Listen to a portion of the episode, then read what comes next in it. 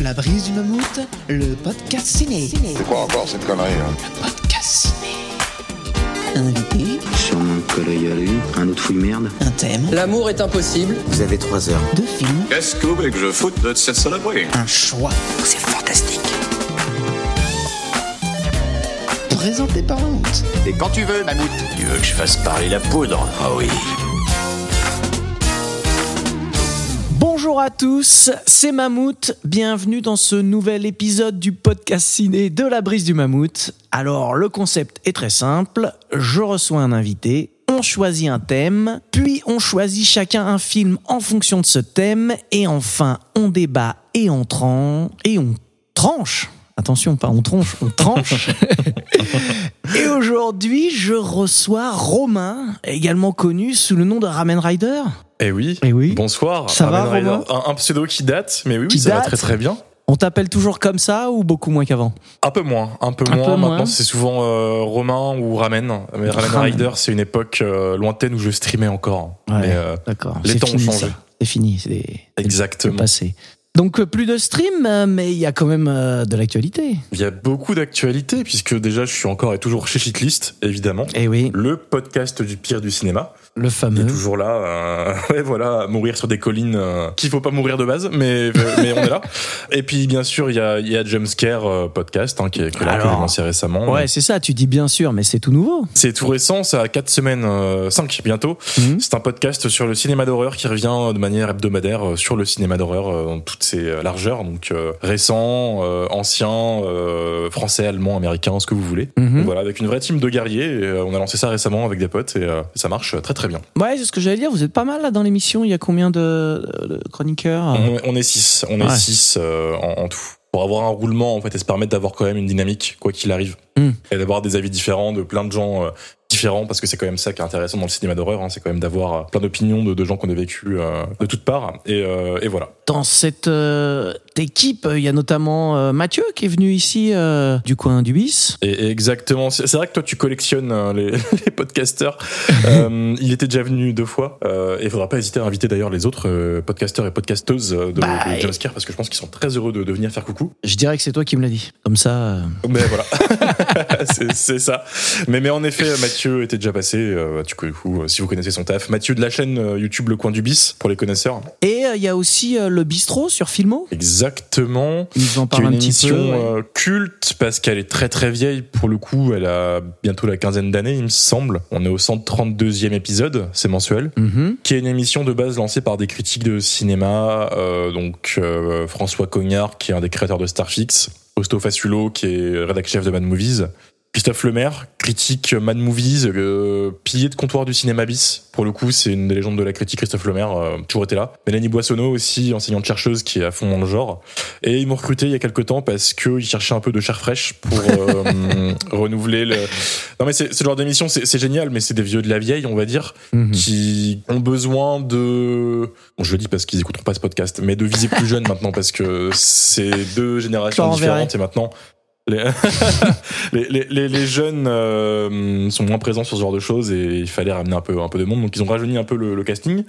Et euh, ils m'ont ramené voilà. Donc tous les mois on est sur Filmo. On parle de la sélection de films d'horreur euh, slash bis qui arrivent et euh, bah voilà quoi, on parle de ce qui sort et on chronique, euh, on s'éclate euh, dans un décor de bistrot. Pour le coup, on garde cette ambiance bistrot Mhm. qui est la discussion cinéphile euh, autour d'un verre quoi. Donc euh, donc voilà. Ok. Ce qui fait un CV totalement radicalement différent de la dernière fois que j'étais venu chez toi pour le coup. Ouais, mais c'est pas mal. J'étais encore un, un petit ouais ouais, j'étais encore puceau avant, tu vois.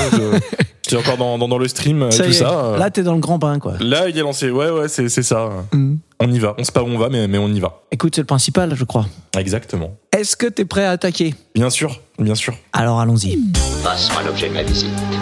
Vous venez me parler de quoi T'as quel sujet Ouais, bah au moins, on sait de quoi on parle, là, c'est clair. Le thème que nous avons choisi aujourd'hui est Exploitons le filon. Ah ah, ça peut paraître un peu mystérieux comme ça, J'ai mais eu du brainstorm. Hein. Je, bah, alors, faut dire que euh, quand des intellectuels comme ça se rencontrent, forcément, ça réfléchit, quoi. oh putain, ouais c'est ça, deux neurones environ. non, donc évidemment, le but, c'est de parler des films d'exploitation. Hum. pour faire une explication rapide de ce qu'est un film d'exploitation, on peut dire que c'est un film à petit budget qui va bah, surfer sur une mode. Grosso modo. Ça te va si on le dit comme ça? Exactement. Il y a un indice de toute façon dans le dans le mot, hein, dans l'exploitation. c'est ça. euh, voilà. C'est souvent, euh, on met un peu la morale et l'éthique de côté, on surfe sur une, une, une mode euh, pour faire de la thune. Et souvent, c'est une mode qui va être lancée par un film qui va avoir du succès. Et cette mode va être suivie. euh, voilà. Alors, on va dire, dans les sous-genres euh, du film d'exploitation euh, les plus connus et qui ont peut-être une forme de noblesse par rapport à d'autres sous-genres qu'on va aborder, peut-être, on va dire que le plus connu, c'est peut-être le western spaghetti. C'est une forme de film d'exploitation. Ouais, ouais, ouais, ouais. Un côté assez noble. euh, Ouais, noble, c'est le mot, parce que pour le coup, c'est quand même un, un genre qui s'est bien affirmé et qui a eu à son dedans des, des réals cultes, quoi. Ouais, on n'est voilà. pas dans les films d'exploitation dont on va parler là, pour le Non. coup, parce qu'il y a eu un vrai euh, choc. On, je sais pas pourquoi, en fait, en, en 75. euh, je, je, je dis je sais pas pourquoi, alors que si, en fait, totalement. Euh, il y a eu Les Dents de la Mer, Hmm. qui a été un des films, je pense, les plus exploités pendant 10, euh, 20 ans en termes de films d'exploitation, puisqu'il y a eu quand même une vague de euh, films de requins qui s'est lancée juste après, que ce soit dans tous les pays. hein. donc, euh, on a eu l'équivalent, surtout en Italie, avec des tonnes de rip-off de Bruno Mattei, etc. Et il y a le deuxième film le plus ripoffé du monde, c'est Alien, qui lui aussi a lancé une sorte de vague de pseudo euh, alien euh, du bis, on va dire, pour rester dans la politesse la plus totale, avec une flopée de trucs euh, irregardables, et pour le coup vraiment durs. Autant, tu vois, je trouve que dans les films d'exploitation, il y a vraiment des trucs très très sympas. Autant il y en a qui sont vraiment durs à regarder. Le sous Alien est un des plus durs, euh, je trouve, à, à survivre. Mais euh, on est quand même venu sur ce thème parce que c'est quand même, j'ai cru comprendre, un, un de tes petits kinks, euh, l'Alien Exploitation. Malheureusement. Malheureusement. Je- J'espère que tu me lances là-dessus. On a eu, voilà, là c'était le petit point historique, maintenant c'est le point, le point un peu, un peu moins sérieux. J'ai un king hein, pour la science-fiction pulp, bien horrible, bien dégoulinante d'aliens gluants et de, de conneries. Et il se trouve que c'est dans ce sous-genre qu'il y a tout ce qui me plaît. Donc, euh, érotisme bas de gamme, euh, alien libidineux, euh, tout gluant et euh, du disco. Et ce genre de conneries. Et effets spéciaux en carton, tu vois. Voilà, donc du, du- je citerai quelques noms, hein, mais Mutant en 82 et surtout Star Crash. Mm. Star Crash qui lui euh, va plus dans le Star Wars. En France, c'était Star Crash, le choc des étoiles, avec David Hasselhoff, où ils refont euh, Star Wars avec euh, zéro budget en Italie et Caroline Munro. Fabuleux. Mais voilà, je- j'adore la, la SF euh, con euh, et sans budget. Et malheureusement, euh, le sous Alien s'y colle très très bien. Donc voilà, c'est un, un kink, un, un aveu ce soir. Mais voilà, Alors tu disais que c'était les deux films les plus exploités, mais il y a quand même un que tu oublies, vas-y. c'est Rambo. Putain, oui. Et parce que Rambo, la Rambo Exploitation, t'en as eu des kilos et des kilos. C'est- non, non, c'est- vrai. Alors pour le coup, je l'ai oublié. Alors oui, c'est pas un, un oubli de ma part plutôt qu'un manque de connaissances. C'est juste que j'ai un gros souci avec la Rambo Spotation. C'est pas un genre avec lequel j'ai accroché, donc j'en ai vraiment pas vu beaucoup. Hmm. Mais en effet, d'un point de vue historique, d'un point de vue extérieur, des sous Rambo, il y en a eu des dizaines et des dizaines. Que ce soit euh, aux USA, il y a eu une sorte de culture du sous Rambo dans les vidéoclubs parce qu'il y a eu une- un boom des vidéoclubs et c'était facile à tourner. Hein. Tu vas dans la forêt Ouais. avec quelques potes musclés et ça se filme en 2-2. Et il y a aussi eu le fameux Turkish Rambo. Enfin, chaque pays a eu son, a eu son Rambo en fait. Ouais. Donc voilà, Euh, malheureusement, souvent pour le pire. Souvent pour le pire. J'ai vu qu'il y avait un bouquin qui était sorti qui s'appelle L'enfer de la Rambo Exploitation. Un bouquin de Claude Gaillard que je salue Mhm. au passage, qui est un mec qui est en effet euh, qui officie dans les les bouquins bis comme ça, un habitué. Un bouquin qui va revenir en vente, un de ces quatre. Il voudrait le refaire, il voudrait le rééditer parce que ça s'est très bien vendu. Donc il y a un intérêt hein, pour ce genre de conneries, tu vois. C'est terrible. C'est terrible. C'est terrible. C'est- ouais, ouais. Euh, Qu'est-ce que t'as d'autre un petit peu, toi, comme euh, sous-genre euh, qui te plaît particulièrement là-dedans ou que tu trouves notable? La Black Spotation. Pour le coup, c'est pas un film qui se fait euh, plagier, c'est euh, plutôt euh, bah, une couleur de peau, comme le dit son nom. hein. C'était un, un sous-genre, euh, surtout dans les années 60, et qui existe encore un petit peu. Il y a des hommages euh, par-ci par-là. Ouais, hein. ouais, Tarantino euh, en est dingo, euh, mais euh, il y a des grosses perles. Je vais citer pas un film de l'époque. Ah Mais je vais citer un des plus beaux hommages à la Black Spotation qui est sorti en 2008 ou 2009 qui s'appelle Black Dynamite avec Michael J. White. Je sais pas si tu l'as vu. Ouais, si, si, je l'ai vu, il est marrant. C'est fabuleux. euh, euh, hommage euh, à la culture afro-américaine euh, de fou avec des acteurs en roue libre. Mais sinon, c'est vrai que c'était une époque vachement, vachement fun des 70s, quoi, parce qu'il y avait eu le Black Dracula, euh, Mhm. Black Frankenstein, etc. C'est Ouais. C'est du dur d'en trouver. Il y en a beaucoup qui sont passés à la postérité, on va dire, grâce aussi à leur BO, quoi. Exactement. Avec euh, Curtis Mayfield, euh, Exactement. euh, Isaac Hayes, euh, James Brown, et, enfin tu vois, ils ont tous fait des BO de, de Black Spotation et c'est des, des BO ça. de ouf. Hmm. C'est ça, c'est ça. C'est un cinéma que j'aurais bien aimé euh, voir plus accessible parce que à part deux ou trois, c'est dur de les trouver, c'est dur de les voir sur les plateformes ou, ou en Mhm. DVD. C'est pas forcément trop euh, distribué. C'est dommage parce que comme tu dis, il y a souvent des musiques de fou, il y a des, il y a des répliques malades, il y a des acteurs de fou aussi quoi. On n'a pas dit trop le principe, mais en gros c'est ça, c'est qu'on avait des héros d'action, on va dire, qui étaient Ouais. afro-américains et euh, qui pétaient la gueule un peu à tout le monde. La culture afro-américaine refait son cinéma en fait. voilà, dans, dans son coin et euh, s'éclate et ça donne des petites perles quoi. Oui, alors après, la, la petite polémique, c'est que c'était souvent produit par des blancs quand même, qui avaient euh, ce petit truc-là. euh, Voilà, c'est compliqué. c'est compliqué. Dans les autres styles, il y a aussi euh, la Bruce Plotation, évidemment, qui va être euh, tous les films euh, de kung-fu avec des Ah, mauvais voilà. sosies de Bruce Lee. Alors, euh, là, là, on part. C'est même plus voilà, c'est plus des films qui sont exploités, c'est plus euh, couleur de peau. Là, c'est vraiment une personne Hein. qui se fait exploiter. Et en effet, Bruce Lee s'est fait ripoffer comme jamais avec ses sosies. Après la mort de Bruce Lee, il fallait quand même faire de l'argent et euh, ils ont trouvé des sosies. Et donc, il y avait eu Bruce Le, Ouais. Bruce Lee, L.I. L.I., bien sûr. et ainsi de suite. Et, et voilà, et, et ainsi de suite, et ainsi de suite pour faire des films quand même. Et en les vendant quand même en mode euh, non mais c'est lui, c'est lui, vous allez voir. En fait, pas du tout. Il y a eu un Avengers avec tous les faux Bruce Lee à un moment. Bon, j'ai plus le prénom, bon, j'ai plus le nom, mais euh, Ouais, je l'ai voilà, vu passer univers, Je l'ai pas vu non, je l'ai pas vu celui-là, mais j'ai vu ah. J'aimerais, j'aimerais. On a eu en France notre film de Bruce Potation euh, avec Bruce Le qui s'appelle Bruce contre-attaque, qui est fabuleux, euh, où t'as le fameux, le Bruce Lee du film qui va tabasser des gens euh, à Paris, avec Jean-Marie Palardi qui est là, donc Jean-Marie Palardi, réal de films érotiques cultes en, France. C'est aussi un, autre pan du cinéma bis euh, assez impressionnant, qui a une communauté de malades encore. Il y a des bouquins écrits sur le sujet. Euh, Bruce Le a été retrouvé, a été interviewé. Il y a un coffret qui arrive bientôt aux USA. Enfin voilà, c'est en train d'être exhumé un petit peu et restauré. Et c'est cool parce que, à mon avis, il y a des- il y a des perles là-dedans. Je suis pas un spécialiste du, du genre, j'ai vu deux- que deux ou trois. Parce que là aussi, c'est dur de les choper. C'est en VHS uniquement et c'est des trucs Ouais. qui se trouvent euh, quasiment plus, quoi. Dans la série euh, Gars musclé, il y a la Conan Exploitation aussi? Oh non, mais tu, oh mon dieu, on va tous les faire. tu fais loin Non, mais je. Ah ouais, non, non, non, mais t'as, raison, t'as raison, parce que tu exhumes des choses euh, que les gens doivent savoir. Euh, Conan le barbare est sorti, ça a forcément inspiré des gens. On s'est tapé les, les Barbarians, Ouais. euh, principalement, qui étaient deux jumeaux hyper musclés, euh, qui ont refait leur version de Conan. Il y a eu quoi? Il y a eu Yor, Ouais. le chasseur du futur. Difficile ça aussi, putain. Enfin voilà, il y a eu évidemment. Parce que tu me lances sur les genres, hein, t'assumeras les conséquences. Alors attends, juste parce qu'il y a un truc que je trouve marrant avec la Conan Ah, Exploitation. Vas-y, vas-y, vas-y. vas-y. c'est que il y a eu évidemment Schwarzenegger hein, dans le rôle de Conan, euh, super film, Mm. euh, carton, etc. Et en fait, Schwarzenegger, il a lui-même participé à la Conan Exploitation avec des films comme même la suite Conan le Destructeur, c'est Oui. c'est une catastrophe. C'est une catastrophe. Calidor, c'est quand même. euh, C'est c'est ça. Euh, le film Red Sonia aussi. ouais, c'est ça. Mais en fait, Red Sonia Calidor, c'est le. ah, c'est le même- titre français Ouais, c'est le titre français. Parce que ce qu'ils ont fait, Autant pour moi. ce qu'ils ont fait, c'est que du coup, euh, Red Sonia, c'est euh, personnage féminin de l'univers de Conan. Hum, hum, hum, Donc ils ont dit on va faire un film. Et pour jouer euh, Conan, euh, bah, euh, ils ont rappelé Schwarzenegger. Schwarzenegger a fait OK. Mais en fait, ils avaient les droits étrangement de Red Sonia, mais pas de Conan. Tu vois. hum. Donc ils l'ont appelé Calidor, le mec. Il est fort. Et quand ils ont fait le titre français, ils ont fait ouais, mais en fait, euh, Red Sonia, personne connaît. On va mettre Schwarzenegger en gros sur l'affiche. D'où l'affiche française où t'as Schwarzenegger au-dessus, euh, habillé en Conan. Tout à fait. J'ai pas vu ce film, faudrait que je vois quand même le, Non, le massacre.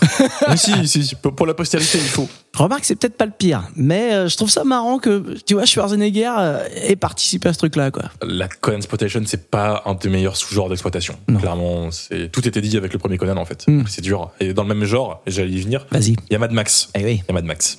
Voilà, il y a la Mad Max Exploitation qui a lancé une vague de post-nuke euh, italien assez folle avec quelques trucs très sympas. Je vais citer 2019, après la chute de New York, de Sergio Martino, qui est un très bon film, je trouve. Mais malheureusement, euh, là aussi, hein, euh, après Mad Max 2, il n'y a pas eu grand-chose euh, à, à dire, mais euh, ça continuait. Ça a fleuri dans les vidéoclubs, hein, des euh, Apocalypse Warrior, des Gladiateurs du futur, etc. Qui aussi commencent à être exhumés, alors que c'est vraiment pas, fou, quoi. Faut pas. Mais, mais voilà. Euh, bon, il y en a plein d'autres, il y en a plein d'autres. Euh, Est-ce que c'est la peine de tous les citer? Je crois que qu'on non, a bien compris le concept. On- C'est ça, je pense qu'ils ont très bien capté. On pourrait aller très loin, on pourrait parler des, des rip-offs de Jurassic Park, euh, genre Ouais. Carnosaur, tout ça, mais euh, ce serait peut-être ralentir inutilement le podcast pour rien. Je pense qu'ils ont très bien capté. Est-ce qu'ils ont envie de savoir qu'il y a un- une trilogie qui fait une parodie de Jurassic Park qui s'appelle Carnosaur? Absolument pas. Non. Ils ont pas envie. Personne, personne ne veut savoir ça. Exactement. Bon, alors écoute, euh, enchaînons. Allons-y. Allez, à toi l'honneur. On commence par quoi? Exposez votre proposition. C'est parti. Romain, Oui. quel film as-tu choisi pour euh, exploiter le filon? Euh, alors moi, je t'ai infligé La Galaxie de la Terreur. Un film que j'avais déjà cité il y a un an et demi quand j'étais venu déjà, je m'en souviens, on en avait parlé. Je voulais en parler, je voulais le placer quelque part et j'ai jamais réussi à le placer. Je suis très heureux d'en parler ce soir. C'est un film que j'aime beaucoup, que j'ai vu il y a très longtemps et que je suis toujours heureux de, de regarder euh, euh, maintenant. Ok. Donc je On note, hâte d'écouter ce que tu Ça veut as, dire quelque euh, chose sur ta dessus. personnalité, ça, quand même? Malheureusement. Ça, voilà, c'est une malédiction des- ce film. Mais euh, ouais, ouais, ouais. Moi, c'est un film que j'aime beaucoup dans le sens où il est symptomatique euh, d'une époque révolue. On parlait des films d'exploitation. C'est pour moi le, le symbole du sous-alien, on va dire. Donc, euh, pas la peine d'introduire Alien, je pense que tout le monde connaît. hein. L'espace, un alien, un vaisseau, voilà, tout simplement. Et Roger Corman voit ça. Donc Roger Corman, célèbre producteur de films et réalisateur, qui a réalisé des centaines euh, de films, qui des fois en faisait en une semaine, et qui a toujours réussi à se maintenir la tête hors de l'eau en termes financiers. C'est-à-dire que il tournait beaucoup de films pour peu de moyens, et ça marchait tout le temps. C'est son talent. Donc le, un peu le roi de la série B. Ouais, souvent il faisait un peu aussi euh, des doubles productions, c'est-à-dire que euh, il avait le budget pour faire un Oui. film et il en profitait euh, pour en, au cul du camion entre guillemets à tourner un deuxième ou voire un troisième des fois. Parce que sur le plateau du premier film, il y avait des instruments, genre, je sais pas, des, des bouts d'avion, des bouts Mm. de décor. Il disait, bah écoute, euh, on prend ça, on filme des scènes, puis on voit ce que ça donne, quoi. Puis hop, et ainsi de suite, ainsi de suite. Euh, vraiment le, le système D du cinéma, quoi. Mais ça fonctionnait. Et le mec, on a profité toute sa vie. D'ailleurs, il est encore en vie. Il a, il a, putain, je crois qu'il a 94 ans, 95 Ah ouais. ans. Ouais, ouais, bah ouais. Machine de guerre. Ouais, ouais, ouais, ouais, non, mais il est en forme. C'est le genre de mec, en fait, qui continue à produire, en fait. C'est une machine. euh, Je pense que s'il s'arrête, il, il meurt. Et euh, en, en, en 81, il nous sort La Galaxie de la Terreur, qui est vraiment. Je vais pas dire. Ouais, si. Pour moi, c'est le meilleur sous Alien avec euh, Life, sorti il y a quelques années, que j'ai beaucoup aimé, mais qui est moins fun que La Galaxie de la Terreur. la Galaxie de la Terreur, bon. Euh, résumé Bon. tout simple, hein, euh, il y a une équi- un équipage qui arrive sur une planète pour chercher un peu, euh, parce qu'ils ont eu un SOS de leur ancien vaisseau qui s'est craché. Ils vont voir leurs potes, qu'est-ce qui s'est passé, pourquoi ce vaisseau s'est craché. Hein Et voilà, un scénario Ça- qui rappelle des choses. ça, et- ça et rappelle des tombe. choses. Hmm. Mais il tombe sur une pyramide euh, où il se passe aussi des choses dedans. Ouais. Je pense que les gens vont très bien savoir où ça va. Mais là où le film ne tombe pas dans le alien total, c'est que les membres de l'équipage qui sont sur cette planète se font attaquer par leur peur et pas par un extraterrestre en fait. Donc tu as une multitude de mises à mort totalement dégueulasses par des créatures toutes plus différentes les unes que les autres. Donc ça va du ver géant qui va agresser euh, une Ah nana ouais. de manière On un peu, un, peu Ouais. hentai. Hmm. Ouais, on en reparlera de cette séquence. Pour le coup, il y a des séquences choc. Euh, Ça, c'est un truc que j'aime bien, c'est que le film hésite absolument pas à aller dans le gore ou, le choc. T'as une séquence totalement folle où un mec se fait agresser par son propre euh, une étoile ninja, tu vois, euh, des, tentacules, tout ça. C'est une sorte de carnaval des horreurs de plein de créatures différentes et c'est plutôt sympa. Et surtout, en fait, tu peux pas parler du film sans évoquer ce qu'il a lancé, parce que au casting, derrière la caméra, tu as quand même un, petit jeune qui s'appelle James Cameron, qui était réel de seconde équipe Ouais. et qui faisait ses débuts euh, sur ce film et qui s'est fait repérer quand il filmait une séquence d'effets spéciaux avec des vers de terre. euh, il fallait qu'il les anime, il arrivait à les animer en temps une sorte de courant d'électricité par terre pour qu'il puisse se remuer un peu plus vite. Les producteurs l'ont vu faire ça et ils se sont dit bah donnez-lui un film, lui ça va être sympa. Et il a fait Piranha 2. Piranha 2, un dé- début de la légende. Hein. Voilà, Ouais. on dit ce qu'on veut, mais mais c'est Bah, ça. hein. alors Donc, après, euh, il l'a fait, mais il l'a pas tout à fait fini. Ça a été compliqué quand même, hein, la production euh, pour lui. C'est une autre Piranha histoire, 2. ouais. Ouais, Piranha ouais, 2, ouais. c'est un gros bordel, un, des soucis de production, de montage. euh, Hmm. Mais voilà, avant, il y avait la, les Galaxies de la Terreur. Et d'ailleurs, tu retrouves vraiment, je trouve, sur la Galaxie de la Terreur, la patte de Cameron et surtout la patte de son futur Aliens. Parce que, en termes d'image et d'atmosphère, c'est quasiment la même chose, avec une différence de budget. Ouais. Mais- Il, il fait pas que euh, réalisateur de seconde euh, unit? Je sais pas comme ça qu'on dit en français. On dit seconde équipe. Euh, de seconde équipe. Il est aussi sur les VFX du film. Et il est sur aussi sur les VX, ouais. Production designer, donc c'est ouais euh, tout ce qui est un peu euh, décor et effets spéciaux. euh. euh, Exactement, touche à tout. Et d'ailleurs, euh, moi je trouve, euh, je sais pas trop ce que t'en penses, mais je trouve que la réa est, est pas terrible, terrible. Euh, Les films d'action, notamment, euh, sont euh, relativement incompréhensibles hein, quand il y a des bastons. Je ne peux pas écouter ce que tu dis. Je ne peux bon, pas. ok, ok.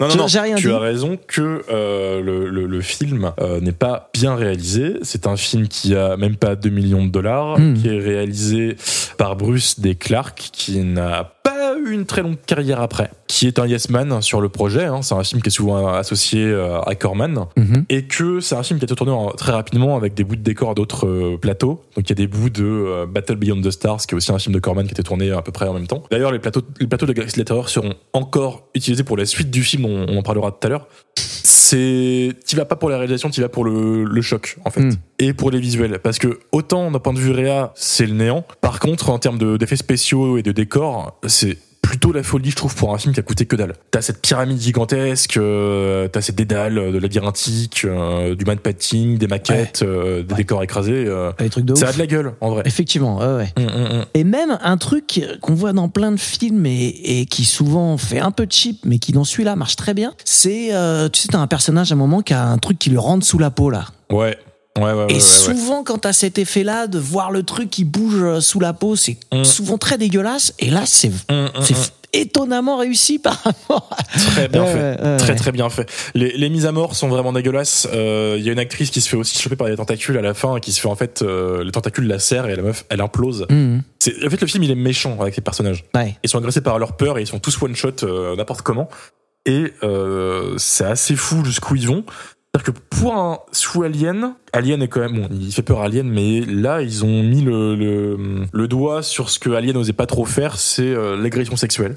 Ouais, enfin, c'est ouais, enfin c'est plus sous-entendu, Oui. tu veux dire. euh, C'est sous-entendu, mais il y a une séquence qui avait quand même fait beaucoup parler à l'époque et qui est encore souvent citée dans le film. C'est la nana qui se fait agresser par un ver géant, Ouais. un peu libidineux, Hmm. un peu hentai sur les bords, pour que les gens puissent imaginer euh, ce qui se passe. Sort de nulle part. C'est la séquence choc du film. Est-ce que c'était utile? Absolument pas. Bah, alors, Mais voilà, Là c'est la démarche Corman. hein. Faut, faut choquer. où je t'arrête, au niveau artistique, effectivement, ça n'a aucun intérêt. Mais c'est un truc qu'on aurait pu aussi un peu préciser dans le coup euh, film d'exploitation, euh, globalement, c'est que le côté sexy euh, femme à poil, Eh oui. c'est quand même important dans ce genre de film parce qu'il y a un petit côté vendeur, quoi. Il faut vendre. Il faut vendre. euh, dans les 80s, ce qu'ils vendaient, c'était les nanas à poil, quoi. Mm. C'est euh, on est au début de l'époque euh, full slasher, euh, boogeyman. Et, euh, sur les affiches des films, c'est des nanas dénudées, euh, Mm. etc. Quoi. C'était le pari facile de faire ça. Par contre, que ce soit dans une séquence avec un verre géant, ça c'est la nouveauté du film, tu vois. Mm. Ça c'est le petit choc en mode, euh, allez, voilà. Prenez, c'est c'est pour vous. Mais, mais à côté, il y a aussi un truc qui est vachement cool euh, en dehors de ça. Euh, Cette phrase, tu sais pas où elle va, mais elle y va. Bah, vas-y, vas-y, euh, je t'en prie. Sans, sans aucune transition, je l'ai passé au casting du film en plus, tu vois. Ouais. Euh, c'est que tu as plein de gueules du cinéma bis qui sont là. Tu as Sid Egg que tu as cité parce que c'est lui qui se fait choper par son étoile ninja qui passe sous sa peau, et qui Mmh, l'agresse, mmh, euh, mmh. etc. Donc Sid Egg qui est un habitué de Rob Zombie qui est, qui est- qui est Ouais. mort récemment. Euh, ma- malheureusement, mais qui a joué dans euh, House, of the, euh, House of the Mill Corps, le- l'accent français par excellence. Parfait, très très bien. Tout ça dans Devil's Reject et Ouais. plein d'autres films du genre dans son rôle de le- Captain Spaulding. voilà. Et il y a surtout mon bébé, il y a Robert Englund avant qui joue Freddy Krueger. Mhm. Et voilà, donc il allait percer quelques années après, mais là il est tout jeune, tout, tout puceau. C'est très cool de le voir jouer un gentil.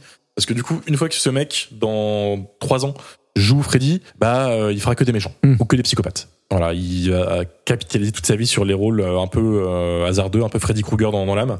Et là, euh, en dehors de, sa, de son rôle dans V, la série Ouais. V, où il il faisait un, un gentil lézard. un gentil lézard, Mm. voilà. Mais euh, non, non, c'est t'as plein de seconds couteaux comme ça que tu, tu croises et d'ailleurs euh, même premier rôle puisque d'ailleurs euh, Robert Englund c'est le seul qui s'en sort dans le film. Ouais. Tu as aussi quand même, faut le citer, dans l'équipe de prod Bill Paxton. C'est ce que j'allais dire, ouais, ouais, je l'ai noté. C'est ça. ça, bah, je te- désolé, je te, je te Non, non, volé, mais Bill vas-y, Paxton, hein. euh, qui a rencontré sans doute un futur, son futur réalisateur, puisqu'il retrouvera James Cameron quelques années plus tard sur un certain Ah oui. Aliens. Voilà, tu vois, Ouais. c'est un film un peu euh, carrefour. Ouais. Beaucoup de gens sont croisés et on fait des trucs. euh, Ce qui est marrant, c'est que Bill Paxton, donc, qui est euh, un acteur, hein, qui est connu comme ça, Mm. il n'était pas Mm. acteur sur ce film. Il était dans l'équipe d'écho. Exactement. Une équipe d'écho qui devait se malmener à faire un vaisseau spatial convaincant en quelques jours Ouais. pour un budget de merde. Et j'avais lu, je crois que c'est dans un magazine d'interview ou dans les interviews du bonus Blu-ray américain, où en fait euh, les mecs ont commandé des tonnes de boîtes de kebab et de sandwich. Ouais. Tu sais les boîtes en polystyrène là, Ouais, qui se ouais. ferment, euh, voilà. Et les ont peintes et les ont collées sur les murs. Et si tu regardes bien, en effet, les murs c'est rempli de boîtes de kebab. Euh, voilà. Alors, Et ça passe. la petite astuce pour que globalement le décor passe bien aussi, c'est que le film est quand même filmé dans le noir hein, en général. Oui. C'est une astuce euh, de cinéaste pour ceux qui veulent faire du cinéma dans, qui nous écoutent. Vous, vous saurez comment on fait du cinéma. Filmer dans le noir, c'est une bonne, euh, bonne solution. Ouais, ouais. Le film est très sombre hein, par moment. euh, de temps en temps, ça donne des effets et de temps en temps, tu te dis, ah, il Alors, y a un truc à cacher là. t'as vu quelle copie du film? T'as vu quelle version? Oh là.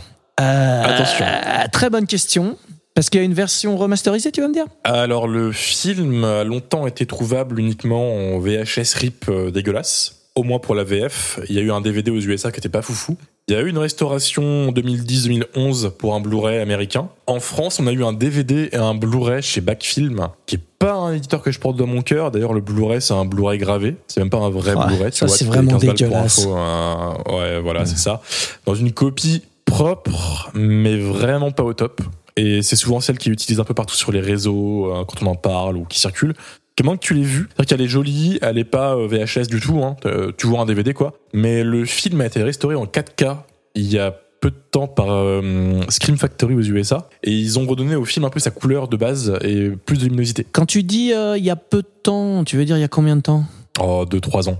Ouais, alors. Dans, un- dans un steelbook, euh, oui, parce qu'il y a eu un steelbook collector hein, pour ce film. voilà, on en est là. Ça les vaut. Ouais. Écoute, c'est peut-être c'est cette. plus lumineux, ça Ouais. permet de voir mieux ce qui se passe. Par contre, ça reste un choix de réal de cacher un peu la misère Ouais, avec ouais, ouais. euh, un peu de lumière. Je justifie pas non plus tout, hein. C'est juste pour euh, voilà, c'est juste euh, pour faire un point sur l'état des La version que j'ai euh, s'appelle. euh, alors, je, je l'ai trouvée bien sûr dans le commerce. hein. Elle s'appelle Remastered. Donc, euh, c'est. Euh, tu dois si avoir une dernière ouais, alors ouais, remaster ouais, de as- voilà bon t'as au moins vu un truc propre Ouais. Il n'y avait pas les bandes dégueulasses à la VHS pourrie quand même. ouais c'est ça le son au moins il est Le correct son, au hein. moins, il est correct. C'est- bon c'est bon Dans euh, les têtes connues euh, qui sont un peu là dans ce film, il y a aussi. euh, alors, euh, c'est un mec euh, qu'on a vu mille fois, mais de là à dire dans quel film, c'est le Ray Walston, tu sais, qui joue euh, bah le oui vieux. Lui, sa tête, tu fais, mais ouais, bien sûr. Et tu l'as vu mille tu l'as fois. vu dans, plein plein de trucs Mhm. Euh, je l'avais vu que je dise pas de conneries je clique en live pour être sûr de pas dire de la merde mais euh, chez Howard Hawks il me semble Ah Ouais, c'est oui, oui, bien sûr, c'est possible.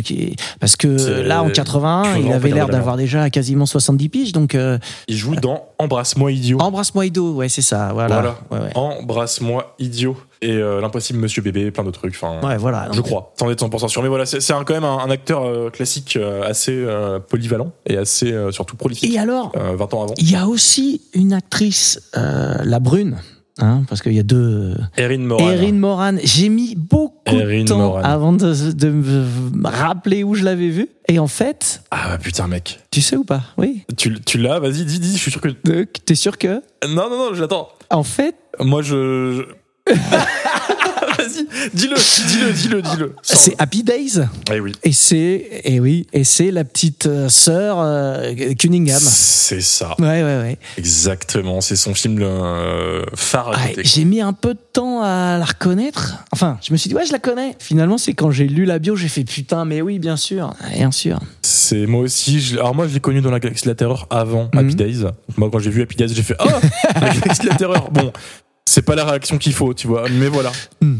C'est ce qu'on disait tout à l'heure, c'est un carrefour de gueules et de gens qui ont bossé dans le milieu en fait, euh, qui ont une carrière de malade, mais qui se sont tous croisés chez Roger Corman. Mais c'est pas anodin chez lui, tu vois. Enfin, Corman a lancé des carrières de fou. Il a, il a lancé Jack Nicholson. euh. Ouais. C'est vraiment le film symptomatique Ouais, de Corman. la, liste trouve. est, la liste est longue, hein, des mecs euh, qui, qui effectivement sont passés. Oh là là, je vais réussir à, à parler. Pa- passé qui sont passés chez chez Corman et qui sont devenus connus derrière. Il y en a plein, plein, plein. Des mecs qui ont fait leur premier rôle chez Corman, des mecs. qui Enfin, ont- Joe Dante, tu vois, qui était monteur chez Mhm. lui avant d'aller faire euh, Gremlins niveau euh, et ça des plus tard. Enfin, techniciens et des réals aussi. euh. C'est un vivier euh, continu, surtout dans les 70s et les 80s où il était vraiment prolifique. Après, bon, ça s'est un peu cassé la gueule. Hein. Roger Corman, il a toujours fait des petites productions bon, à droite à gauche, mais c'était un peu plus la loose, tu vois. Ouais. Ils ont eu leur âge d'or. Lui et d'autres- escrocs hein, à l'époque, genre Charles Band, qui était à fond là-dedans aussi. euh, voilà. Mais euh, moi, j'ai- j'aime beaucoup ce film.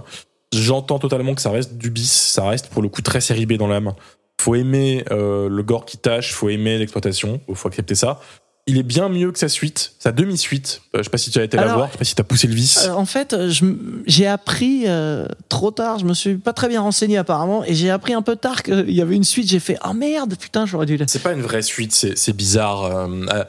donc Mutant, alias Forbidden World, sorti un an après en 82, réutilise tous les décors de la galaxie de la C'est pour Terreur. ça qu'ils disent que c'est une suite. réutilise euh, aussi des plans d'autres films de Corman, donc euh, Battle Beyond the Stars, etc. N'a rien à voir en termes de scénario, pour le coup, mais c'est aussi un sous-alien, et c'est souvent considéré comme la demi-suite euh, de Galaxie de la Terreur. Voilà. Il n'y a pas de vraiment rapport, en fait, entre eux. Et pour le coup, là, c'est plus Alien pur, quoi. Mm. Ils ont repris le xénomorphe, ils ont fait une version cheapos, c'est Alien du début à la fin, euh, avec juste plus de gore, plus d'érotisme et du disco. Il est très fun, moins intéressant à en parler parce que pour le coup c'est vraiment du film de série B euh, beaucoup plus classique.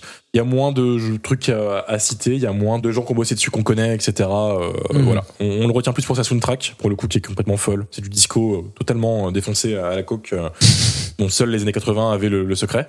Mais c'est bien de la, citer quand même euh, parce qu'il y a eu ça. Alors, il y a un truc quand même, c'est ça qui est bizarre qu'ils auraient, enfin peut-être qu'ils l'ont gardé, mais qu'ils auraient pu garder, c'est ce délire de. euh, alors euh, peut-être que je vais revenir un petit peu au début du film parce qu'on nous introduit un petit peu une, société futuriste au début du film, avec notamment ce master Le master, le qui est assez. Mais en fait, je trouve que c'est une idée assez marrante. Je sais pas pourquoi c'est là, mais, mais c'est là. c'est une espèce de dieu en fait, le gars. T'as l'impression, Mm. il a ce visage qui est caché par une lumière rouge là. Hum, hum. Et donc, euh, effectivement, tu te dis que dans une suite, euh, ça peut être euh, la bonne idée de développer un peu ce truc-là, de reprendre ce personnage, de. Mais non. Bah non. Ouais. bah non, non. Ça, si tu veux, alors ma théorie perso, même si c'est jamais expliqué, hein, c'est que c'est des bouts de scénario d'un autre film Mhm. euh, qu'ils ont chopé et qu'ils ont foutu dedans, histoire de donner un petit peu un cachet au film euh, un peu plus chaud, quoi, un peu plus haut. Mais en effet, c'est une idée que je trouve pas dégueu. Ça différencie le film de beaucoup d'autres euh, sous-aliens, qui souvent euh, se limitent à faire euh, oh là là, une planète euh, désertique, euh, un alien, etc. Non, non, là, il y a, il y a un lore, euh, il y a une société, euh, ça revient à la fin en plus, Mhm. puisque du coup, le héros, Oh, le. Spoiler alert, Oh, désolé, le mec spoil tout, désolé, j'ose, Ouais. mais bon, je pense qu'ils ont capté, ils s'en foutent.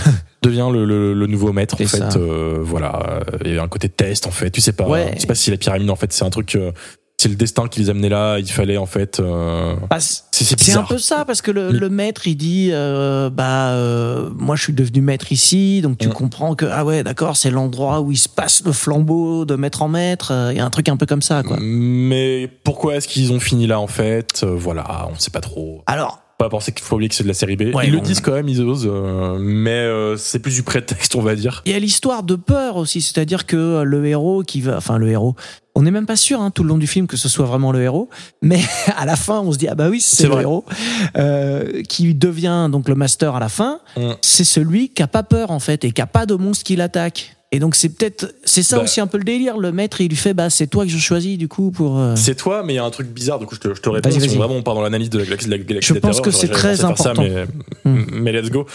Ok, il a pas peur. Ok, il se bat contre tous les ennemis du film hein, dans une petite séquence de baston un peu cheap. Il y a juste avant Robert Englund qui lui aussi euh, bat sa peur et disparaît du film. C'est le second personnage qui survit. C'est le celui qui mérite le plus d'être le master parce que lui bat sa peur euh, littéralement parce que lui il se bat contre lui-même. Ouais. Il y a deux Robert Englund qui se battent et il disparaît. Il s'assoit, il fait oh vas-y et il sort Ouais. du film. C'est pour ça que j'ai trouvé ça bizarre. Pour moi, ça aurait dû être lui. Pourquoi c'est l'autre? Pourquoi en fait on revoit pas Robert Englund euh, Mystère. ça. euh, voilà. Et d'ailleurs, c'est très euh, bizarre parce que euh, le héros, dont je me souviens plus le nom, mais bref, il fait deux pas. Il est avec euh, avec Robert. Il fait deux pas pour aller voir l'autre master. Et effectivement, pff, disparition du personnage, quoi. Total. et- Hmm. Exactement, et ça n'a jamais été justifié. Ouais. Ça n'a jamais été trouvé. hein, Même voilà. dans la suite juste- voilà. Et non, parce que non, non, Robert Englund euh, n'est pas revenu pour la suite, malheureusement. La suite, pour le coup, il y a un truc marrant. Je vais le glisser là parce qu'on ne pourra pas jamais le glisser, sinon ailleurs. Mhm. La suite, comme j'ai dit, c'est un remake disco d'Alien qui a eu son propre remake en 92 qui s'appelle Dead Space. Ouais. Euh, donc voilà, le plagiat remaké, déjà tu vois où ça va. Mhm. Et ce film-là est très marrant parce que du coup c'est Alien Chipos aussi, avec un très jeune Brian Cranston D'accord. qui n'a jamais trop cité le film dans sa filmographie et qui des fois euh, dit qu'il regrette des choix dans sa vie et je pense que c'est Il parle de ça. je pense que c'est voilà, c'est ça exactement. Donc voilà. Et Galaxy Terror, euh, très fun, très cool. Ça vaut le coup pour le choc, comme on l'a dit. Je sais pas ce que toi t'en as pensé officiellement. Je pense avoir capté. Non, Malheureusement, écoute, on n'est pas. Tu sais, euh, on arrivera à un moment vers la fin où il faudra un peu plus, tu vois, comparer. Je- J'en garde un petit peu, Ouais, garde, tu vois, pour, euh, pour ce moment-là. garde. Hmm. Ouais, ouais, ouais. Je pense que ce sera le moment idéal. Moi, je suis très content d'en avoir parlé. Écoute, je crois qu'on a, on a bien fait le tour. Euh, Je pense que Oui. les auditeurs ont compris de quoi il s'agissait. Oui, oui, clairement. J'ai beaucoup de mal sur les S aujourd'hui, hein, tu noteras. Hmm. Bon. Oh, mais euh, je sais pas articuler, tu sais. Il y a aucun jugement, aucun jugement. Et je m'excuse d'ailleurs hein, pour ceux qui nous écoutent et qui galèrent avec moi. Je parle vite et je suis hyper fatigué, je sors du boulot. Faut pas hésiter à venir m'insulter sur Twitter. Ce sera un- C'est avec ton lot euh, quotidien. plaisir que je vous répondrai. Ça marche. bon, allez, passons au deuxième film. Et maintenant à toi. Bon alors écoute, je te fais une proposition. Vous voyez pas ça Je vais me gêner. Alors, Ramen, de mon côté, pour exploiter le filon, j'ai choisi le film Orca. Hmm. Excellent choix. Arrête. Euh, je, trouve. je trouve. On se demande bien de quoi ça peut parler. On peut- Ah, ouais, ouais, ouais. Donc, c'est un film de 77. Hein, euh, 77, c'est pas très longtemps après 75. Mm. Ça aussi, on se demande si c'est une coïncidence. Mm. Euh, c'est un film de Michael Anderson. Exactement. avec quelques acteurs quand même euh, un peu connus. hein, euh, Il y a Richard Harris. Euh, oh là, Richard Harris, donc dans le rôle principal. Pas Richard Harrison. Non, j'allais dire Richard Harrison, mais non, non, coupe tout. Richard Non, non. Harris, Ouais, exactement. qui, euh, bah, je crois qu'en vrai, il est plus connu pour avoir fait euh, Dumbledore. euh, Exactement. Qu'il a relancé en fin de carrière. ouais, euh, ouais, ouais, mais euh, bon. Qui a euh, joué dans Gladiator aussi. Enfin, il a fait plein de trucs. c'est ça, il a euh, fait beaucoup. impitoyables euh, de, de Clint Eastwood. ah ouais, voilà, beaucoup de second rôle. Hum, hum. Il y a euh, Charlotte Rampling aussi euh, dans le rôle principal féminin. Oui, aussi. On peut se demander ce qu'elle fout là, mais elle est là. Mais elle est là. Et Et tu as un orc. Tu as un orc aussi qui est fabuleux. Très bon acteur. Alors, écoute, je t'arrête tout de suite parce que ce sont deux orques. Deux orcs. Et ils s'appellent même Yaka et Nepo, hein, qui se sont apparemment euh, ben, euh, partagé le rôle principal. Et Yaka Mm. et Nepo euh, ont grave géré. voilà. Alors du coup, on a, on a spoilé quel genre de, de film c'est, hein, mais c'est clairement un, un- un- un film d'exploitation euh, dans la shark exploitation, comme on dit. Alors, c'est ça, Voilà, c'est plutôt les dents de la mer exploitation. c'est ça qui est intéressant, c'est que tu sens vraiment que l'idée de départ, c'est que les mecs se sont dit, bon alors, qu'est-ce qui est euh, plus fort qu'un grand requin blanc? Et les mecs se sont dit, putain, un orque Mm. Voilà. Mm, mm, Donc ça, ça peut faire très peur quand tu commences euh, avec ce genre d'idée. Et pourtant, pourtant, je trouve le film très très bon. Déjà, faut le dire en termes de, de réal, en termes de musique, parce que c'est Ennio Morricone hein, qui est quand même derrière la, la- la musique. Ouais. Et j'ai beaucoup aimé d'ailleurs qu'ils font un, un vrai fuck à Jaws euh, directement, parce qu'on voit un orc démonter un requin au début du film. ça. Et je trouvais ça très marrant, ce Ouais. petit euh, dos d'honneur en mode non. C'est très marrant. Ouais. L'idée, c'est que tout le monde a vu Les Dents de la Mer, enfin le requin, hein, et là il arrive, bim, le requin il se fait démonter, Oui. et on fait ah ouais, mais l'orque c'est méchant. Il hein. est vénère. Voilà. Il est vénère. Il est vénère. Et donc, euh, ouais, c'est ça, c'est l'histoire euh, d'un vieux euh, marin euh, un peu grincheux, hein, étonnamment, qui Un peut peu. aussi rappeler un personnage, hein, Je vois pas de quoi qui tu est veux le parler. capitaine Nolan.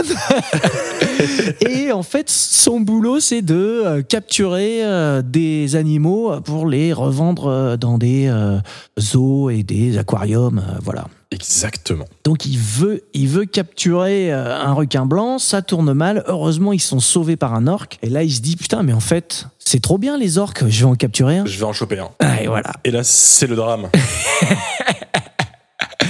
Et là, c'est le drame. En essayant de capturer un orque, il le tue. Mm. Et en fait, il s'avère que c'est une femelle. Et qui a fait fausse Elle couche. meurt. Elle était enceinte. Enfin bon. Euh, C'est ça, voilà. les, les bébés orques meurent face à leur daron Mm. qui est dans l'eau, qui regarde tout et qui, euh, Voilà. qui jure de se venger en fait. euh, Oui, voilà, qui jure de se venger. C'est un film Exactement. de revanche. Euh, J'ai rarement été autant du côté de l'antagoniste, puisque l'antagoniste c'est l'orque, mais moi je suis dans sa team à 1000%, clairement. Mais en fait, c'est ça qui est très fort, en fait, et qui est vraiment la grande idée du film, plus que de se dire un orque c'est plus fort qu'un requin. C'est de se dire, bon, c'est un film de revanche, Mm. hein, on y est. Mm. ça va être l'orque qui va se venger. Mm. Donc d'habitude, dans ce type de film, t'es derrière celui qui va se venger. Mais comment tu fais pour être derrière un orque Et là, ils font un anthropomorphisme de ouf sur l'orque Ouais. qui euh, fait tout pour que l'orque, euh, il ait des réactions humaines. Il y Et a donc des tu t'identifies à mort. rapprochés sur euh, ses yeux, etc. Il est humanisé, comme tu Mm. dis. euh, Il y, a, il y a un vrai taf d'écriture. Ouais, ouais. Il y a des séquences de malades, euh, comme quand l'orque, du coup le, le père, tente de refaire nager la femelle, en tentant de croire qu'elle a encore envie, tu sais, il la pousse, il, la- il nage avec. Ouais, ouais. Euh, une vraie séquence qui est très belle, tu vois. C'est pas des séquences que tu trouves dans les films de Sharksploitation. C'est-à-dire que souvent, Non. ils tapent genre Piranha, tu vois, ou Barracuda, tout ça, et c'est vraiment juste des gens qui se baignent, ils se font attaquer, il y a un requin, il y a des piranhas, bla, voilà. Là, il y a une vraie intention d'avoir quand même une histoire euh, différente. De dire quelque chose, surtout, tu vois, sur euh, la, la- la revanche, sur euh, au final euh, les responsabilités, puisque tout le fil long du film, le héros en fait lutte avec lui-même. Est-ce qu'il a fait un truc bien? Est-ce Hmm. qu'il doit vraiment aller voir à l'orque? Comment ça va se passer? Enfin, c'est super intéressant à suivre et c'est très beau en fait quoi. Le, déjà, Hmm. l'orque que tu l'as dit, c'est un vrai orque en fait, deux, deux vrais orques qui, qui jouent le, le- le jeu. C'est c'est une bête de, de, de malade. C'est très bien filmé, chose qui est rare pour ce genre de film. Mm. Alors là bon, c'est une production de Dino De Laurentiis, donc il y a, il y a de l'argent derrière. Tu vois, ils ont vraiment tenté de faire un truc euh, propre, mais ça met le film, je trouve, vraiment au dessus. C'est de... pas des mille et des cents non plus. Hein. C'est pas des milliers des cents, mais il y a quand même, ça a de la gueule. Ça a la- Ouais, ouais. c'est du 35, euh, il y a Ennio Morricone, Mm. ça joue, il y a du décor, euh, t'as des plans de fou où l'orque saute en l'air. Enfin, il y a quand même des moyens mis pour faire un film qui tient la route, et ça l'érige, selon moi, bien au-dessus de trois quarts, voire vraiment 90% des films de ce genre. Ouais, euh, ouais, ouais. Moi, je suis plus d'accord avec toi sur les 90%, effectivement. Mm, mm, mm. J'ai dit trois quarts, puis en fait, euh, tout m'est revenu. Oui. on, a, on a 90, mais on peut peut-être même rajouter quelques pourcents. ouais. C'est ça, voilà. Il y a aussi le fait que euh, on a oublié euh, dans la première scène l'orque tue le requin, mais juste après, donc tu as Charlotte Rampling qui joue le rôle d'une spécialiste du monde animal marin hein, et Mhm. spécialiste des orques qui euh, nous fait un petit exposé pour nous dire que euh, c'est un animal très dangereux, Mhm. mais attention, c'est aussi un animal qui est monogame. hein, et donc euh, voilà, Exactement. Exactement. Quel, peut briser quel- une quel famille. puritanisme chez les orques. Ouais, Euh, ouais. Mais ça marche pour vraiment euh, s'attacher en fait au, à, à l'orque quoi, et à sa quête de revanche. ouais, ouais. C'est, moi, ça enfin je trouve que c'est un bon moyen scénaristique pour l'hum- humaniser cet orque. Au lieu d'en faire en fait une sorte de bête, euh, et ça aurait été la facilité, ça aurait rendu le film un peu, ouais. Mm. bah, ça aurait rendu le film basique et il ressortirait pas dans la masse. Mm. C'est ça. Alors que là, c'est un choix qui fonctionne. Il y a aussi, euh, t'en as parlé vite fait, le fait que bah euh, il y a une espèce de dualité, enfin plutôt une espèce d'effet miroir, on va dire, Mm. entre Nolan le, et l'orque, Mm. parce que euh, lui aussi, il a perdu sa femme enceinte. Et puis, t'as tout ce remords qui va le prendre, etc. Il va s'intéresser de plus en plus à l'orque. euh, Hum, hum, hum. T'as toute cette évolution du personnage. Et en fait, petit à petit, même, il sombre dans une espèce de folie. euh, ouais, lente mais, mais puissante et du coup le ça mène un- je trouve un très très beau euh, final showdown. Je veux pas trop spoiler parce que évidemment l'orque et le, le héros se retrouvent. Voilà on dira pas plus. Mais la, la toute fin ce qu'elle implique surtout pour l'orque moi m'a m'a eu euh, fois mille quoi. Une fin vachement dark quand il pense. Et c'était vachement osé de faire ça. Et je pense que ça explique pourquoi le film n'a pas marché au niveau des critiques. Parce que je pense que les gens venaient pour euh, équivalent de Jaws à l'époque, donc un summer blockbuster, un truc un peu fun, euh, où il y a euh, adrénaline, euh, de la peur, ça crie, etc. Puis en fait non, c'est un film vachement plus sérieux, plus posé, et je pense que tu n'as pas ce que tu viens chercher en fait, tu as vraiment au final un truc vachement sombre, et quand tu te le manges dans la gueule, Mm. je peux capter que les gens à l'époque n'aient pas aimé. Mm. Ça va vraiment aux antipodes de, de ce que euh, Spielberg a fait euh, de Jaws. Bon, on va pas tous les citer, hein, mais il y a pas mal de petits clins d'œil quand même à Jaws, des scènes qui font penser euh, à Jaws aussi. euh, Mm. Et puis Orca, c'est aussi le nom du bateau de Quint hein, dans les Dents de la Mer. C'est vrai, c'est vrai. Totalement Ouais, zappé ouais, ce, ouais, ce donc, détail, hein, mais oui, oui, oui. Donc bon, voilà, on peut s'amuser à regarder le film et à dire ah oui ça, ça ressemble, ah oui tiens. Mm. Mais voilà. Mm, mm, c'est un désert, mais c'est vraiment pas Jaws dans l'âme. Ce serait bête de se limiter à dans, de la mer pour ce film, pour le coup. Ouais ouais. Beaucoup des films de ce genre-là, ils existent que pour Jaws, mais euh, lui, pour moi, c'est riche quand même largement au-dessus. On voit quand même que c'est un peu fauché. euh, notamment euh, sur le fait que euh, t'as un peu des plans qui reviennent plusieurs fois dans le film, quand euh, l'orque qui vient taper contre le bateau, il tape plusieurs fois hein, contre le bateau, c'est marrant. Non mais ça c'est Ah, un hommage. C'est un hommage. ouais ouais ouais. Bah, limitation technique. En plus, euh, 77 tourner dans les, tout ce qui est aquatique, c'est Mm. compliqué, tu vois, niveau technique. Mais si tu passes, je pense outre ça, quand même, tu peux trouver ton compte. Je trouve que ça se met quand même. euh, Il y, a- il y a une belle photo, euh, des beaux décors. Ah, la photo est sublime. Ouais. Ça, c'est c'est vraiment euh, ce qui sauve le film, c'est que C'est ça. Ça la photo le elle- film de la, de la fait vachement sérieux. T'as des plans de paysages qui sont géniaux. euh, et les scènes de nuit, tu vois, on parlait tout à l'heure d'un film euh, qui est dans le noir. Je trouve que les scènes de nuit, elles sont vraiment bien foutues, quoi. Au niveau de l'éclairage, elles sont éclairées pile comme il faut. Ouais, il y a un plan nocturne de l'orque qui fait un salto euh, face à la ville euh, de, de nuit qui est magnifique. Il y a vraiment des- du talent là-dedans en tout cas. Je pense que dans des mains moins expertes, ça aurait été de la merde. D'ailleurs, ce plan de salto, Oh, en parlant de le salto, plan de salto, ah oui, le plan salto. ouais. Je pensais à la plateforme. salto, oui. Ah pardon. non, euh, non, le, ce plan-là, il est réutilisé. Alors, il y a un cache du coup, euh, euh, l'or qui saute à différents euh, moments devant différents trucs. C'est ça. C'est le- il s'amuse. C'est le même saut, ouais. c'est ça. Il y a aussi des petites scènes d'attaque qui sont un peu surcoupées pour cacher la misère. On peut pas le nier. Hein. Ah ça. Montage anecdote, ouais. montage un peu un peu hystérique par instant aussi. euh, voilà. Ah, J'ai l'impression que c'est pour sauver les meubles. Hein. Ouais. Ah bah c'est totalement ça. hein, c'est totalement ce genre de, de prod Mm. hein, là-dessus. euh. Je sais pas si t'as le budget du film. Euh, alors c'est marrant parce que j'ai trouvé deux budgets euh, très différents. Ouais. Euh, donc je sais pas à quoi ça correspondait. Euh, A priori c'est plutôt autour de 4 millions. Donc c'est quand même pas mal, hein, mine de rien. Mais euh, bien j'ai vu que des fois ils disaient que ça pouvait être Bien au-dessus The Galaxy de la, Terreur. plus- c'est ça Alors déjà oui, mais de, de la quasi-totalité de tous les films de ce genre. C'est un budget qui est relativement correct. hein. Effectivement, tu peux faire une belle photo avec un budget comme ça. Exactement. Par contre, on notera que toute la partie euh, glace, neige, euh, c'est un peu cheapos quand même. Un petit peu polystyrène, on va dire. Euh, un petit peu voilà. Polystyrène. Euh, T'y crois pas trop à euh, neige. euh, Hmm. Mais bon, tu pardonnes, on va dire. Parce qu'ils ont fait comme ils ont pu. En effet, c'est pas beau. Faut le dire. Belle photo, décor moche pour le final. Par contre, je trouve qu'une scène qui est vraiment bien, c'est euh, l'attaque de la maison là sur Pilotis. Euh, bah oui, bah. Qui est vraiment, je trouve qu'elle sort vraiment du lot. J'y pensais, fait- je t'ai laissé réagir, donc dans le final, tu, tu relances. Euh, autant décor moche pour le final, autant euh, là, il y a tout quoi. Décor de malade euh, qui se fait Mm. défoncer la gueule, donc il y a des vrais effets euh, pyrotechniques, euh, des vrais effets un peu euh, de, de la maison qui tombe avec les acteurs dedans, et tout, c'est vachement bien foutu. C'est ça qui est bizarre en fait, c'est que t'as l'impression que le budget était mal réparti. Donc des fois, t'as des moments qui sont vraiment top, et des fois des moments un peu euh, un peu plus wonky, on va dire. En effet, c'est une super séquence. Il y a un truc qu'on n'a pas dit, c'est que c'est quand même vachement plus pratique d'avoir euh, des orques que des requins blancs, parce que ce sont quand même des bêtes qui peuvent s'apprivoiser. Ok. Et ça aussi, c'est un truc qui est quand même plus malin. Il y a quelques plans avec euh, des faux orques. hein. on voit notamment sur les caméras embarquées, ça fait un peu faux. Oui. Euh, mais euh, il y a quand même euh, le fait que bah voilà ouais quand ils lui font faire les sauts euh, t'imagines bien que tu vois ils Mm. mettent la sardine au dessus quand ils Mm. enfin tu vois ce que je veux dire Hum, hum, hum, ils, arrivent c'est quand même vachement plus pratique qu'un requin à mon avis hein. Euh, je, je, je pense. Je pense que c'était plus, plus facile. ça permet de faire aussi des plans en piscine C'est ça. Puis à l'image, t'as une vraie créature, quoi. Enfin, t'as un animal, pas Mm. une créature. T'as capté. Mais euh, ça se voit, quoi. Ça bouge. euh, c'est pas une animatronique un peu pourrie. Désolé Spielberg Mm. pour le coup. Mais pour le coup, là, je trouve que ça rend vraiment bien.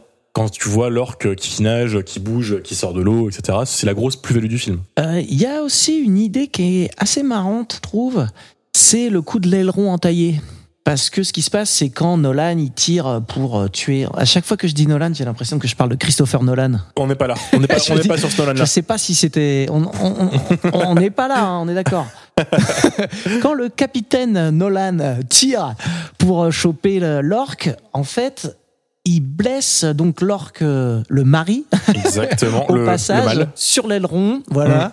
Et donc ça lui fait une petite entaille sur Mm. le sur l'aileron. Mm. Et donc c'est marrant parce que ça permet de le reconnaître de loin. Tu identifies. Et ce qui est aussi bien foutu, c'est que c'est aussi la marque de la vengeance parce que c'est l'aileron, tu vois, Ouais. qui tue sa femelle. Et Exactement. du coup, quand tu le vois sortir, tu sais que c'est lui et tu sais pourquoi il est là. Parce que tu as cette vengeance qui est toujours euh, présente, quoi, et son but. C'est ça. C'est dit un vrai taf de caractérisation. Ça fait le taf. Hein. Avoir un scénariste qui sait ce qu'il fait, euh, Ouais, grave. ça fait toute la différence. Hmm. Moi, c'est ça qui a joué dans le fait que j'étais- j'étais pour l'orque. Je- on ne dira pas si t'es content euh, à la fin ou pas. hein, on, on laisse la surprise. J'ai On laisse la l'impression que surprise. Autant euh, Galaxy of Terror, t'as voulu le spoiler, celui-là, tu te retiens. Non, Hein. parce que là, oui, je me dis qu'il faut le voir. Comme je l'ai dit tout à l'heure, la, fin euh, implique des choses. Je l'ai trouvée très belle, je voulais pas la spoiler. Alors que Galaxy de la Terreur, tu vois, c'est quand même c'est du bis pur et dur. Et je pense que c'est pas grave de savoir la fin en allant voir ce genre de film. C'est une opinion de connard pour certains, je suis désolé. Il y en vont, ils vont me dire ouais, comment tu différencies tes films Mais euh. C'est pas l'intérêt dans la Galaxie de la Terreur de savoir euh, qui est le nouveau maître. Ouh là là, on- on- les gens viennent pas là pour ça, je pense. Je pense qu'ils viennent là pour s'éclater sur des mises à mort dégueulasses. Alors que Orca, il y a quand même un petit sous-texte derrière qui est quand même assez intéressant. Ça s'embête dans de trop en dire. Est-ce que, du coup, tu penses que on est bon et on peut euh, passer euh, À la comparaison choix qui fait mal ou à la comparaison qui fait mal? C'est toi qui le dis. hein. Moi, je sais pas encore. hein. Euh, J'ai pas d'avis. Ah bah passe, passe, vas-y, ça va être un mauvais moment à passer pour moi, mais je, il faut. C'est la nature du métier. C'est pas une conversation, c'est un ultimatum. Nous devons faire des choix. Ça va trancher, chérie. On arrive donc au moment du choix. Alors, tu es déjà venu, hein, Romain, tu sais que c'est pas un choix très simple dans le sens où il y a tout un protocole. hein. Donc la première chose, Eh oui. c'est que le principe du choix, c'est de se demander lequel de ces deux films tu, me re- tu recommanderais à un pote qui te dirait qu'est-ce que tu me conseilles comme film qui exploite euh, un filon? Bon petit film d'exploitation. Je, oh, C'est dur. Attends, attends, attends, attends. Je te laisse encore quelques instants de réflexion. Justement. non, mais ça dépend du pote aussi. ça dépend de plein de trucs. Justement, la, ça y est, la, la mauvaise foi s'enclenche. La mauvaise, la mauvaise foi s'enclenche. On va, on va, en, Premier on va en parler. Vas-y, vas-y. Et après, je te rappelle, il y a un petit système de points. C'est-à-dire qu'on a 20 Je sais. points à répartir entre les deux films, hein, qui est un système fabuleux. Eh Et oui, oui. que tout le monde adore. Voilà, donc si les deux films se valent, euh, Très, très fair. on met 10-10. Si les deux films se Ah valent, 11-9, 12-8. Exactement. euh, 11-9. euh, Hmm. Ouais. Alors vas-y, je t'en prie, tu as commencé à dire un truc qui est très intéressant et qui euh, à chaque fois euh, la question un petit peu c'est qu'il faut conseiller et donc effectivement euh, c'est intéressant de se dire est-ce que il y a pas un film qu'on conseillerait plus à quelqu'un euh, à une personne qu'à une autre euh, Je pense qu'Orca est un film plus accessible à plus de gens. Déjà parce qu'il a plus de gueule. Déjà parce que euh, c'est pas du bis euh, cormanien euh, gore des années 80. Et objectivement, c'est un meilleur film. Ah, ça me fait chier de l'avouer parce que j'aime beaucoup la Galaxie de la Terreur. Mais la Galaxie de la Terreur, ça, ça- ça va surtout s'adresser, je pense, au bisseux euh, qui a envie de se faire un petit kiff euh, vintage. Mhm. Alors que Orca, j'ai trouvé que malgré son âge, il rend encore bien. C'est un chouette euh, film, tout simplement, tu vois, je trouve. voilà, donc oui, j'ai envie de dire Galaxy, mais je vais devoir dire Orca pour éviter toute mauvaise foi de ma part.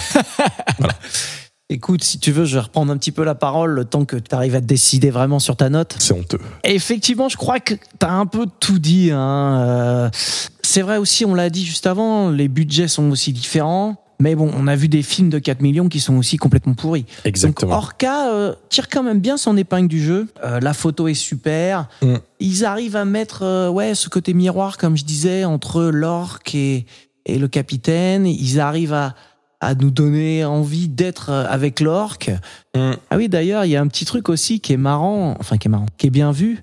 C'est que la première personne que l'orque tue, c'est le mec le moins sympa de l'équipage de Nolan.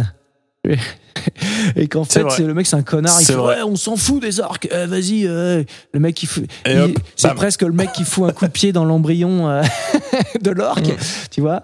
Et du coup, finalement, quand l'orque le bouffe, on, on se dit presque ouais, bien joué. Bien joué, ouais, ouais, mais totalement, totalement. T'es du côté de l'orque tout le long du film. Ouais, ouais, c'est ça. Ça, c'est vraiment bien foutu. Le film est, est quand même bien foutu à tout à ce niveau-là. Mm. Ça va être ça un petit peu la différence, une des grosses différences au-delà de, du cachet hein, du film. Ça va être que bah dans Galaxy of Terror, tu vas avoir des beaux décors de temps en temps, tu vas avoir des scènes Mm. comme tu dis qui peuvent être cool euh, dans leur style. Mais le problème, c'est que t'as pas de lien, t'as pas de logique. C'est un peu une suite de scènes comme ça. Mm. Il y a un moment aussi où ils essaient de mettre une espèce de background à, à la pilote euh, du vaisseau spatial. Mais en fait, ils y arrivent pas, tu vois. Non, pas du tout. Elle commence à parler de façon un peu tragique, ils mettent une petite musique et en fait, ça s'arrête tout de suite et tu rigoles. Exactement. C'est une tentative plutôt qu'un. C'est une tentative, il y a une tentative de background, mais ratée, quoi. Ça ne marche pas. Donc voilà, écoute, je suis assez d'accord avec toi. Je trouve que Galaxy of Terror, c'est un film pour un public averti, j'ai envie de dire, mais qui a quand même euh, ses qualités. Effectivement, euh, euh, moi je sais que j'ai des potes qui sont fans euh, d'exploitation, de série B, de Mhm. films un peu déviants, entre Mhm. guillemets, Mhm. et ça va leur plaire, clairement. C'est leur cam. C'est leur cam. Maintenant, comme je dis souvent, je conseillerais pas à ma mère de regarder Galaxy of Terror. C'est ça. Orca est beaucoup plus universel, je pense. C'est sa grosse qualité. Écoute, j'ai l'impression que nous sommes relativement d'accord. Il va falloir arriver euh, au moment le plus dur. À noter. À noter. Je, ouais. je- je- ah, euh, Je bafouille.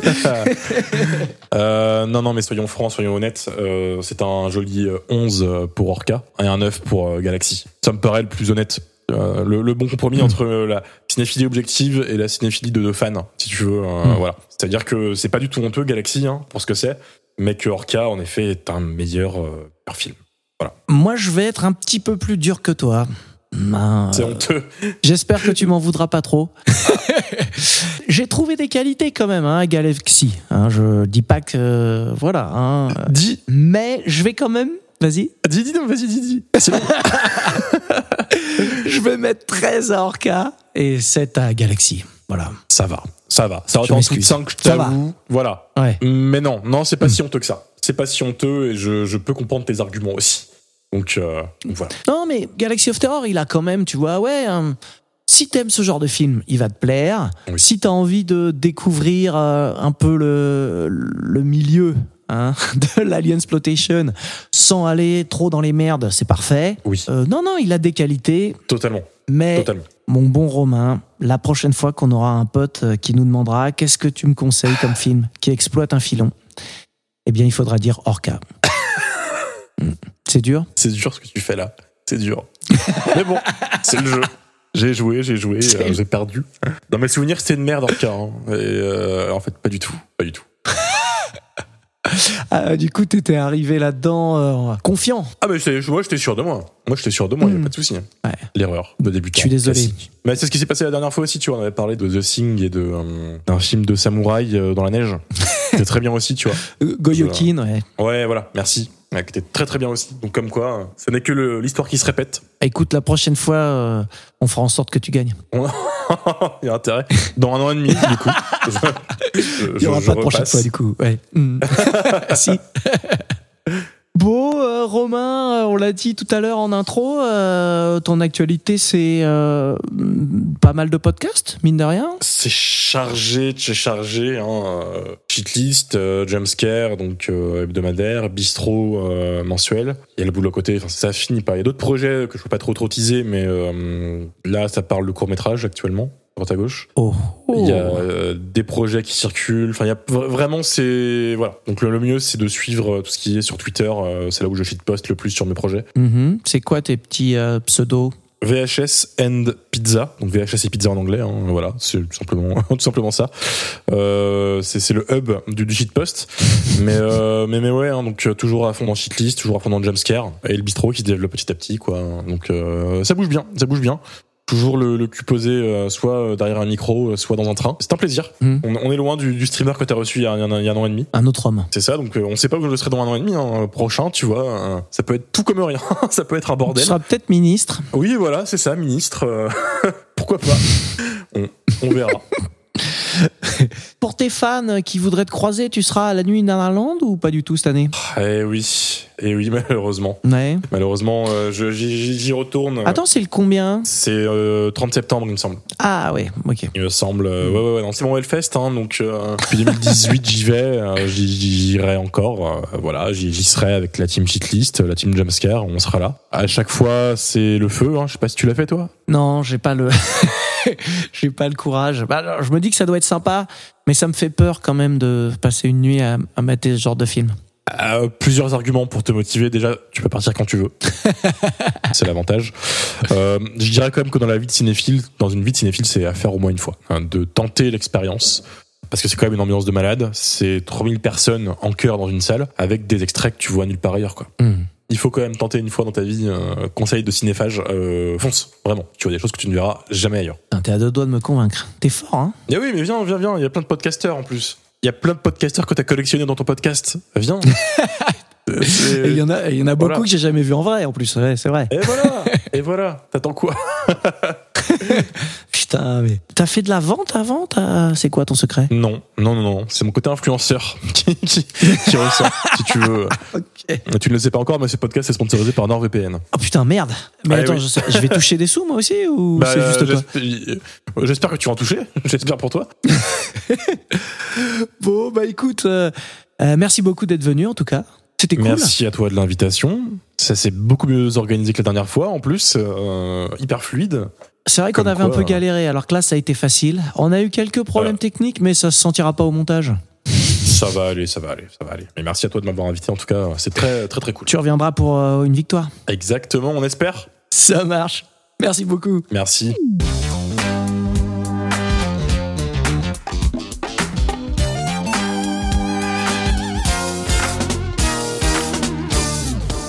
Bon, excusez-moi. Il est tard maintenant, il faut que je rentre.